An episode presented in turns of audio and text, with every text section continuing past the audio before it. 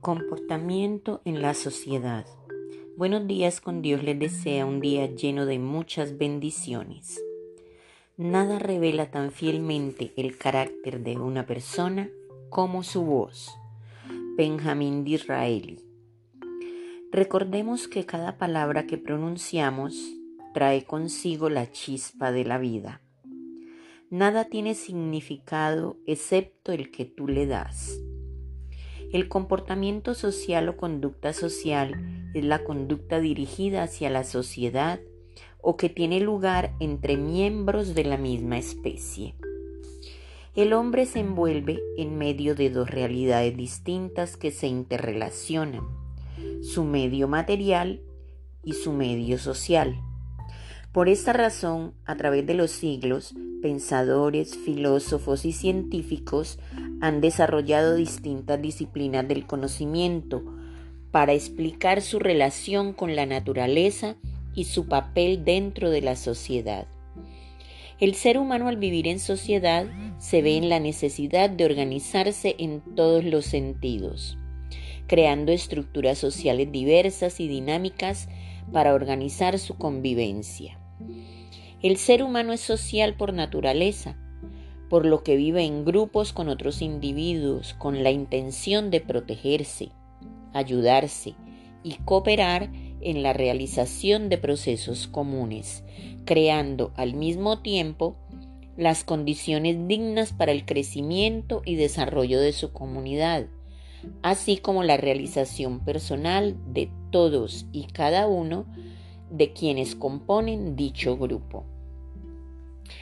La sociedad es el entorno propio de la persona. Solo en ella puede desarrollarse y vivir plenamente, pues hacemos parte de un todo, gozando de sus ventajas, como son la compañía, la educación, la diversión, la seguridad, el trabajo colectivo, la protección y la creación de instituciones. Según Aristóteles, es en la sociedad donde el ser humano se hace un ser moral en lo individual y en lo público. Puedes crear una vida bella creando condiciones fértiles, dijo Jesucristo.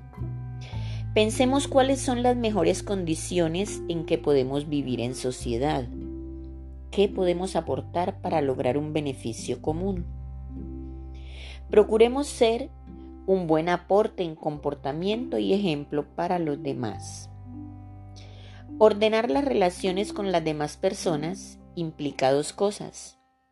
Ubicarlas en una escala valorativa y ser leal a lo que cada relación personal exige. Cabe resaltar que no es un simple dar de lo que no se tiene, y menos dar de lo que sobra.